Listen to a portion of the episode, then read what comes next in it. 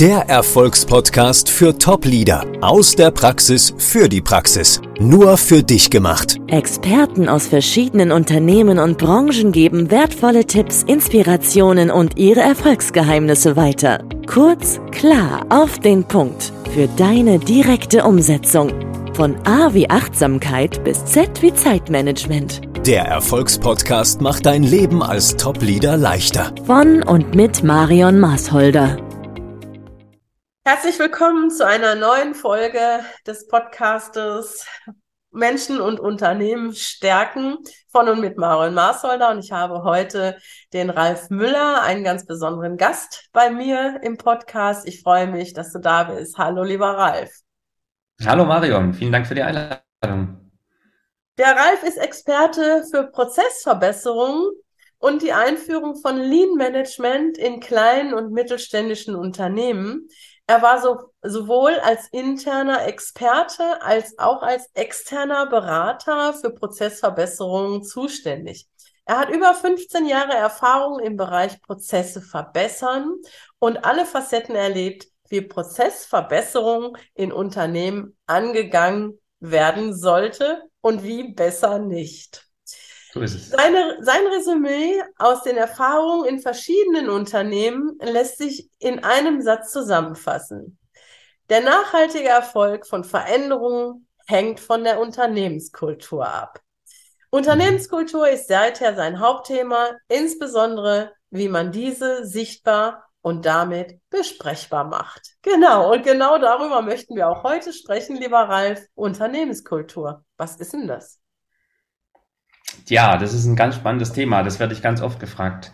Denn Unternehmenskultur ist was, das, da verbindet man damit, ja, Kultur, das ist was Nettes, was kann man sich anschauen und das macht man mal abends oder am Wochenende, widmet man sich der Kultur. Aber das ist nicht so richtig, äh, nichts Handfestes, nichts Messbares, nichts Greifbares und eine Verbindung zu Umsatz oder zu ROI lässt sich in der Regel auch nicht so leicht herstellen. Deswegen werde ich das oft gefragt, ja, woran machst du denn Unternehmenskultur fest? Ähm, also das Wichtigste, was man einfach sich eingestehen muss, Unternehmenskultur kann man nicht richtig messen und bewerten. Man kann sie nur sichtbar machen, denn sie ist nämlich unsichtbar. Unternehmenskultur basiert auf Werten, die in dem Unternehmen gelebt werden. Und, äh, diese Werte, die bringen die Mitarbeiter mit und die sind auch im Unternehmen schon präsent aufgrund von der Führungsmannschaft, vielleicht dem Inhaber, einfach durch die Persönlichkeiten, die in dem Unternehmen schalten und walten, vielleicht auch schon seit Jahren, Jahrzehnten, entsteht eine ganz bestimmte Kultur. Das hat auch mit den Kunden zu tun, also auch mit äußeren Einflüssen. Und daraus ergibt sich ein Zusammenspiel der Werte, die entweder für eine also für einen guten Unternehmensfortschritt dienlich sind, also wo es äh, vorangeht, wo man sich gegenseitig stärkt, unterstützt. Es kann aber auch so sein, dass es limitierende Werte gibt, die dann eine Unternehmenskultur prägen, die eher bremst, ja, wo man viel kontrolliert, sich nicht traut, äh, wo es sehr hierarchisch zugeht. All diese Faktoren basieren auf Werten und man kann eigentlich so zusammenfassen, dass Unternehmenskultur auf den Werten basiert, die im Unternehmen dominant sind. Mhm. Jetzt kenne ich hm, viele Unternehmen, die haben ihre Werte, die sie auch schön auf Papier schreiben oder an die Unternehmenswände pinseln oder auf Flaggen oder so schreiben, wo auch immer. Mhm. Reicht das denn aus?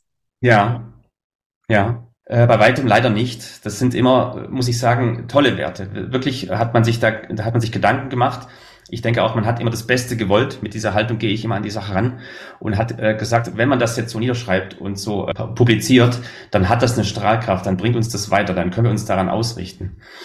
Was jedoch die wenigsten Unternehmen verstanden haben, ist, was sie damit eigentlich dann bezwecken oder initiieren. Sie initiieren eigentlich einen Kulturwandel hin zum Leben dieser Werte. Und das ist eigentlich nochmal eine ganz andere Nummer. Und das schaffen die wenigsten. Oder das ist den wenigsten bewusst, dass das anzugehen ist.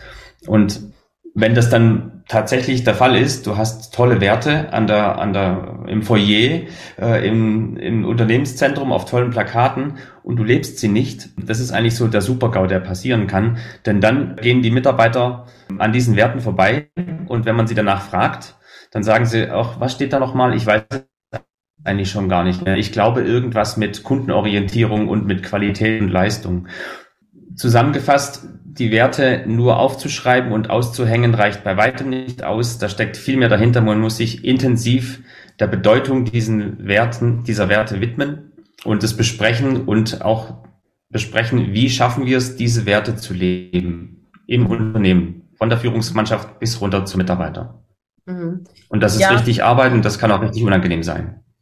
Ja, Insbesondere dann, wenn das Top-Management eingebunden wird, weil das ist das, was ich sehr häufig erlebe, dass die Führungskräfte eine Aufgabe bekommen, da Führungsleitlinien, Unternehmenswerte zu erarbeiten mhm. wo sich aber das Top-Management gar nicht sehen lässt. Hinterher sagt, ja, hört sich gut an, machen wir so, aber ja. damit wird's ja nicht gelebt. Ne? Und wir kennen alle den Spruch, ne, der Fisch und so mit dem Kopf.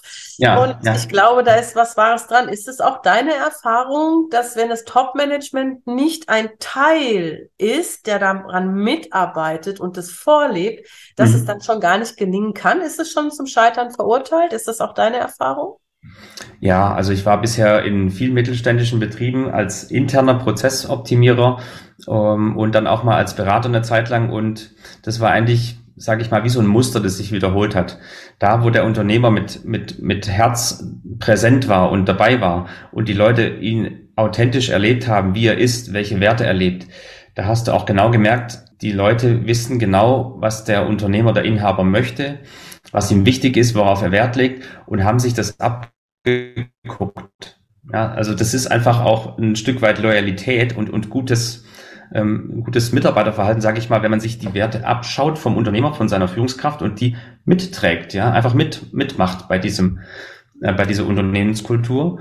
Und genau das ist eigentlich dann auch der Fall. Ja, wenn Führungskräfte etwas vorleben, dann schauen sich die Mitarbeiter das ab und machen damit. Und wenn Führungskräfte vorleben, dass sie zum Beispiel Toleranz oder Wertschätzung nicht leben, dann werden das auch die Mitarbeiter von sich alleine tendenziell eher sich abschauen und nicht tun. Mit natürlich mit auch gewissen Ausnahmen. Aber das wird so vorgelebt und was vorgelebt wird, schauen sich die Mitarbeiter ab und halten sich quasi an diese nicht geschriebenen Spielregeln. Wir kennen das ja alle von klein auf. Ne? Unsere Eltern haben uns ja auch bestimmte Werte beigebracht oder bestimmte Dinge beigebracht. Und wir haben ja auch alle diese Spiegelneuronen. Das mhm. färbt einfach ab. Ne? Sag mir die fünf Menschen, mit ja. denen dich am meisten umgibst. Und dann sieht man ja. auch, ja. die meisten äh, benehmen sich auch ähnlich. Auch bei jeder Individualität, keine Frage. Aber mhm. es ist schon so, dass man da auch immer was abnimmt. Ne? Aber kann es auch zum Wertekonflikt kommen? Weil wenn du mir jetzt sagst, als, als Manager, als Top-Management, als Firmeninhaber, das sind meine Werte, ich kann die zwar akzeptieren, aber hier und da bin ich vielleicht gar nicht so einverstanden als Mitarbeiter. Was bedeutet das denn für mich? Das bedeutet für mich, dass ich ja auf jeden Fall in einer schwierigen Situation bin, ja. Es gibt mehrere Optionen und die Mitarbeiter entscheiden sich dann in der Regel dafür, sich anzupassen, also sich quasi zu verstellen. Mhm. Das führt aber auf der anderen Seite auch da dazu, dass sie nicht ihr volles Potenzial ausschöpfen. Das heißt, sie kommen nur mit, ja, sagen wir mal, halber Kraft zur Arbeit, arbeiten nicht mit voller Leidenschaft. Das hat also auch wiederum Nachteile, wenn man dann einfach sagt, okay, warum sind denn deine Mitarbeiter nicht so, so mit Leidenschaft, mit Herzblut dabei oder warum kommt denn da nicht so neue Vorschläge, neue Ideen, warum ist denn das so, ja? Das mhm. sind also dann unsichtbare Hemmschuhe, die resultieren dann meistens aus solchen Wertekonflikten. Ja, genau, das, das kann ich gut nachvollziehen. Ich habe gerade noch mal in meinem Typchen gekramt. Ich habe für ein Unternehmen mal gearbeitet, die hatten einen Wert, der hieß Verlässlichkeit das, was man mir da mal versprochen hat, das ist nicht eingehalten worden und ich konnte diesen Wert dann überhaupt nicht mhm. mehr akzeptieren. Na, also das ist ja so ein Klassiker mhm. Grunde. Na, also wenn ich sage, ich bin verlässlich, ja. dann sollte es möglich auch sein, weil ansonsten verliere ich die ja. Mitarbeitenden. Mir fällt aber gerade noch was mhm. anderes ein und zwar, du weißt ja, dass ich auch viel im, also im Führungskräftekontext Unternehmen dabei helfe, das richtige Personal auszuwählen. Mhm. Und da ist auch immer ein Teil meiner Fragen auf die Werte zum neuen Mitarbeiter ausgerichtet, um zu gucken, dass es nämlich gar nicht ja. zu diesem Konflikt auch kommt. Ne? Ja. Und da kann man ja auch wirklich mit offenen Karten spielen. Wir haben ja heute mittlerweile Arbeitnehmermarkt. Das heißt, mhm. die Arbeitnehmer können sich ja aussuchen, wo sie arbeiten möchten. Ich favorisiere tatsächlich oder ich ermunter die Mitarbeit, äh, die, die ähm, Unternehmen tatsächlich, die Mitarbeitenden auch darauf abzuprüfen. Also zu prüfen hört sich jetzt blöd an, aber prüf mal, passt das Match das wirklich, ne? Ja. Oder hat man da ganz andere Vorstellungen? Ja, ja halte ich schon für, ist das auch so deine Empfehlung? Das ist meine Empfehlung, aber ich glaube, nach wie vor ist da ein Weg zu gehen. Also das sind Themen, die sind nicht einfach.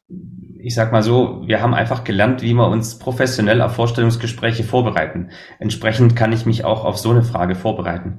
Und da besteht tendenziell, glaube ich, noch das Risiko, dass man sich auch darauf als Arbeitnehmer professionell vorbereitet und dann eine entsprechende Rolle abgibt. Und deswegen ja, kann ich an der Stelle nur empfehlen, ja, es macht absolut Sinn, sowas zu fragen und jedem ist geholfen, sowohl dem Suchenden als auch, also dem, dem äh, Jobsuchenden als auch dem Jobanbietenden, da mit offenen Karten zu spielen, wie du gesagt hast, ja.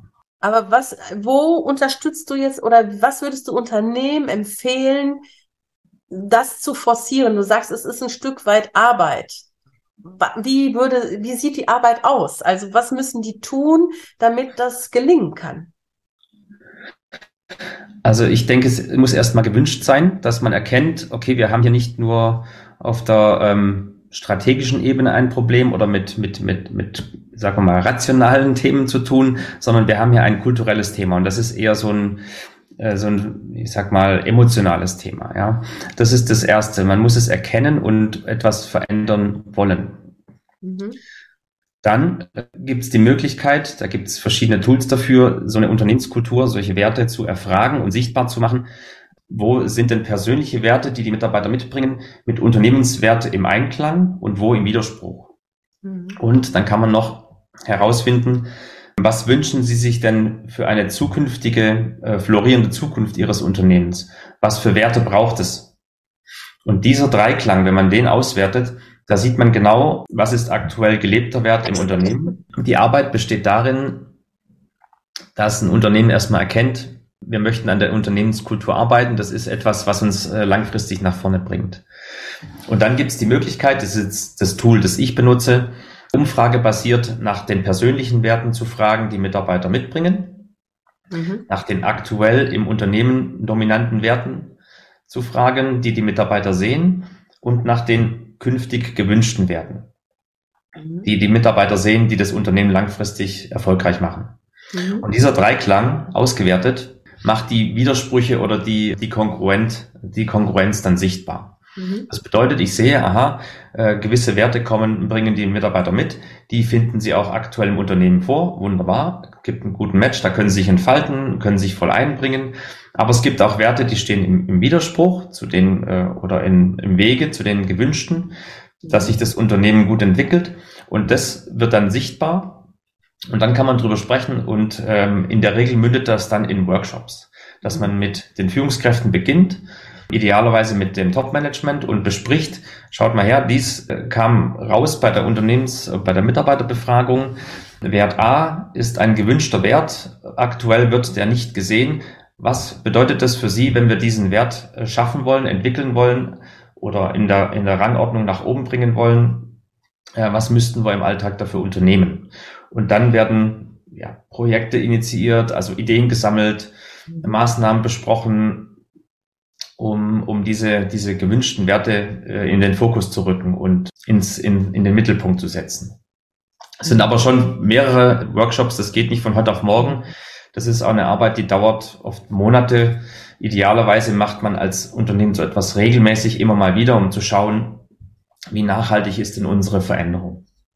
Implementierst du das also in eine normale Mitarbeiterbefragung oder ist das wirklich ein Tool nur wertebasiert? Also ich habe es bisher nur äh, vereinzelt gemacht, also einzeln separiert, nicht in der normalen Mitarbeiterbefragung. Mhm. Ich habe aber auch nicht ganz so viel Erfahrung damit wie jetzt äh, andere Experten, die haben gesagt, das funktioniert wohl auch. Ich mhm. würde es jetzt nicht unbedingt empfehlen. Wenn möglich, würde ich nur diese eine Befragung machen. Mhm. Also komplett trennen, ne? Weil viele ja. machen ja so den Roundabout über alles um zu gucken, wie ist es mit der Führung, wie ist es mit den Gehältern, wie ist es mit den Werten. Okay, also du würdest empfehlen, das tatsächlich zu trennen und den Fokus darauf zu legen, um wirklich da was zu verändern. Und genau, das ist wie mit dem Abnehmen, ne? Mhm. Also über Nacht funktioniert das nicht. Wenn das so wäre, wäre das toll. Mhm. Aber mhm. auch hier ist es so, dass es ein Prozess ist. Äh, du sagtest schon, das braucht ein paar Monate, wenn nicht sogar Jahre, ne, um da wirklich ähm, eine ganz andere Kultur reinzukriegen.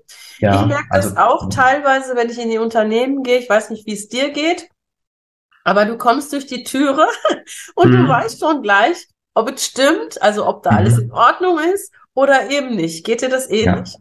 Ja, ja, nee, es ist tatsächlich so, ja.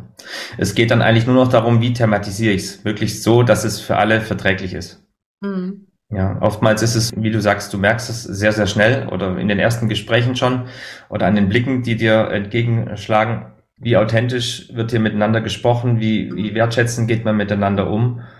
Und ähm, diese Eindrücke später transparent zu machen und anzubringen, das ist meistens die, die größere Herausforderung, als herauszufinden, äh, was da jetzt vorherrscht. Wertschätzung ist auch ein Riesenthema, ne? Mhm. Also muss ich ganz ehrlich sagen, dass ich habe vorhin äh, noch einen anderen Podcast aufgezeichnet. Da mhm. ging es äh, genau um das Thema Wertschätzung und ich habe gesagt, das ist eigentlich die Währung der Zukunft. Wer nicht mehr wertschätzend, wir brauchen viel mehr Menschlichkeit, mehr Empathie, mehr Wertschätzung äh, mehr Anerkennung, weil das ist das, was die Menschen alle so wahnsinnig lieben. Mhm. Und wir gehen sehr, sehr selten, sehr sparsam damit um. Ne? Ja. Ähm, und wenn es angebracht werden sollte, aus meiner Sicht dann auch wirklich ernsthaft und nicht inflationär benutzen. Mhm. Denn dann äh, verpufft es auch wieder, dann nimmt es wieder keiner ernst. Ne? Richtig, richtig, genau, ja. Du hast einen Begriff ähm, oder einen Satz mal geprägt, den finde ich ganz interessant. Culture eats tragedy for breakfast. Mhm. Genau. ja. Sag mal was dazu. Genau. Ja, er wird wohl dem Peter Drucker zugeschrieben, äh, wobei man sich jetzt darüber streiten, streiten kann, ob er original von ihm ist. Das möchte ich aber gar nicht. Aber es ist tatsächlich so, jetzt nach diesen 15 Jahren Erfahrung im Bereich überwiegend Prozessoptimierung und Prozessverbesserung, war es oft so, dass Unternehmer gesagt haben, Mensch, Lean Management, da steckt so viel Potenzial drin, wir können unsere Prozesse ändern und all das dramatisch verschlanken und ver verbessern. Das ist auch so. Also das ist nicht grundsätzlich falsch. Aber die Mitarbeiter stehen ja für die Prozessverbesserung, die müssen es ja alle mittragen. Und wenn die Strategie heißt, wir führen jetzt Lean Management ein oder lass es jetzt das agile Arbeiten sein oder lass es ähm, OKR sein, diese neue Management-Methoden, die da kommen, wenn die Unternehmenskultur nicht bereit dafür ist, neue Dinge mitzutragen, neue Dinge anzunehmen, zu leben, auszuprobieren und auch auf sich zu adaptieren, dann wird es einfach nicht wuppen. Das ist einfach so. Ja, da kann man noch so tolle äh, Beratungsprojekte aufsetzen oder neue Managementmethoden anbringen. Wenn die Kultur nicht dafür, wenn der Boden dafür nicht bereitet ist, dann wird diese Strategie nicht funktionieren. Das ist einfach die Erfahrung, die ich gemacht habe unterstreiche ich komplett. Das ist ja auch analog bei der Führung. Ne? Du kannst da auch keine Stufen überspringen. Du musst auch da die Organisation mhm. dafür vorbereiten. Ähm, lässt du ja. eine Stufe aus, hängst du die Hälfte, wenn nicht sogar zwei Drittel der Mitarbeitenden mal locker ab, ne? Mhm. Äh, mhm. um sie mitzunehmen. Dann hast du da wirklich mit Zitronen gehandelt und äh, mhm. das bringt überhaupt nichts. Und das kann ich gut nachvollziehen, wenn mhm. du das so erklärst, dass äh, die Organisation dafür gut vorbereitet sein muss und dass es nur dann mhm. wirklich zielführend ist. Hast du denn noch so einen richtigen Knallertipp für unsere Zuhörer am Ende unseres Podcastes? Wir sind echt schon wieder durch. Das ist Wahnsinn, wie schnell so 15 bis 20 Minuten immer um sind. Aber mhm. einen Tipp hätte ich gerne von dir. Ja gut, der beste Tipp ist natürlich das Thema Unternehmenskultur. Also sprich, frag doch mal deine Mitarbeiter, äh, wie gut empfindest du denn hier die Unternehmenskultur? Wie empfindest du Trau dich, das zu fragen. Das ist, glaube ich, schon eine groß, äh, große Hürde, äh, das mal zu tun. Aber den Mitarbeitern oder einem Mitarbeiter mal zuzuhören, einem langjährigen Mitarbeiter zuzuhören, wirklich mal eine Weile sprechen zu lassen, zu sagen, was für Risiken er sieht, was für Probleme er sieht oder sie. Mhm. Da kommen, je länger man zuhört und, und, und quasi sprudeln lässt, desto mehr Erkenntnisse kann man gewinnen. Hm. Das heißt nicht, dass man dann alles eins zu eins in, in, in die Tat umsetzt und verbessert, aber man kriegt ein detailliertes Bild, wie fühlt sich derjenige im Unternehmen, wie wohl fühlt er sich, wo sieht er Probleme. Es gibt tolle äh, Bücher auch von Managern, die haben mal, bevor sie ihren CEO-Posten eingenommen haben, einen, einen Monat in, in der Hotline gearbeitet oder so und haben einfach mal nur an der Baseline geschnuppert, sag ich mal so, ja. Und das ist, finde ich, ein sehr gutes Rezept. Schnupper mal an der Baseline oder an der Basis, verweile da mal eine halbe Stunde oder eine Stunde und schau dir mal einen Prozess an, von dem du ausgehst, der müsste eigentlich jeden Tag funktionieren wie geschnitten Brot. Und davon ausgehend einfach mal sich ein Bild machen, sich Gedanken machen, was habe ich denn da gerade gesehen, was habe ich denn da erlebt und finde ich das gut, was ich da erlebt habe. Das ist mein Tipp. Lieber Ralf, ich könnte jetzt noch stundenlang mit dir genau über dieses Thema sprechen, weil ich halte das auch für so wahnsinnig wichtig. Und das, was du gerade zum Schluss gesagt hast, mal zuhören, das bringt schon sehr viel. Hinhören, mhm. aus meiner Erfahrung immer noch mal viel, viel mehr. Aber es kann natürlich auch wehtun und unangenehm sein. Und ich glaube, das ist der Punkt, warum viele Führungskräfte oder Unternehmer diese Frage erst gar nicht stellen. Und deswegen mhm. finde ich deinen Tipp, sowas von wahnsinnig genial. Äh, mhm. Äh, sich ruhig mal trauen, auch wenn es nicht so angenehm ist. Ja. Wie, lieber Ralf, können wir denn jetzt mit dir in Kontakt treten, wenn sich jemand genau für dieses Thema Unternehmenskultur verbessern in kleinen und mittelständischen Unternehmen interessiert? Also man erreicht mich am besten über meine Webseite ralf-müller.org. Da gibt es ein Kontaktformular oder auch meine E-Mail-Adresse und ich setze mich dann umgehend mit dem Kunden in Verbindung und wir klären einmal das Hauptanliegen, die aktuelle Situation und besprechen, was ist die beste Herangehensweise, wenn es jetzt um Veränderung der Unternehmenskultur gehen soll. Okay, vielen, vielen Dank. Wir verlinken natürlich auch deine ganzen Show Notes noch, ne? Also das ist überhaupt gar kein Problem die Leute werden dich auf jeden Fall finden. Vielen, mhm. vielen Dank, lieber Ralf, dass du in meinem Podcast warst und ich freue mich auf die nächste persönliche Begegnung. Bis dann, mach's gut. Ich danke dir, Marion. Mach's gut. Tschüss. Der Erfolgspodcast für Top-Leader aus der Praxis für die Praxis. Nur für dich gemacht. Experten aus verschiedenen Unternehmen und Branchen geben wertvolle Tipps, Inspirationen und ihre Erfolgsgeheimnisse weiter. Kurz, klar, auf den Punkt. Für deine direkte Umsetzung. Von A wie Achtsamkeit bis Z wie Zeitmanagement. Der Erfolgspodcast macht dein Leben als Top-Leader leichter. Von und mit Marion Maasholder.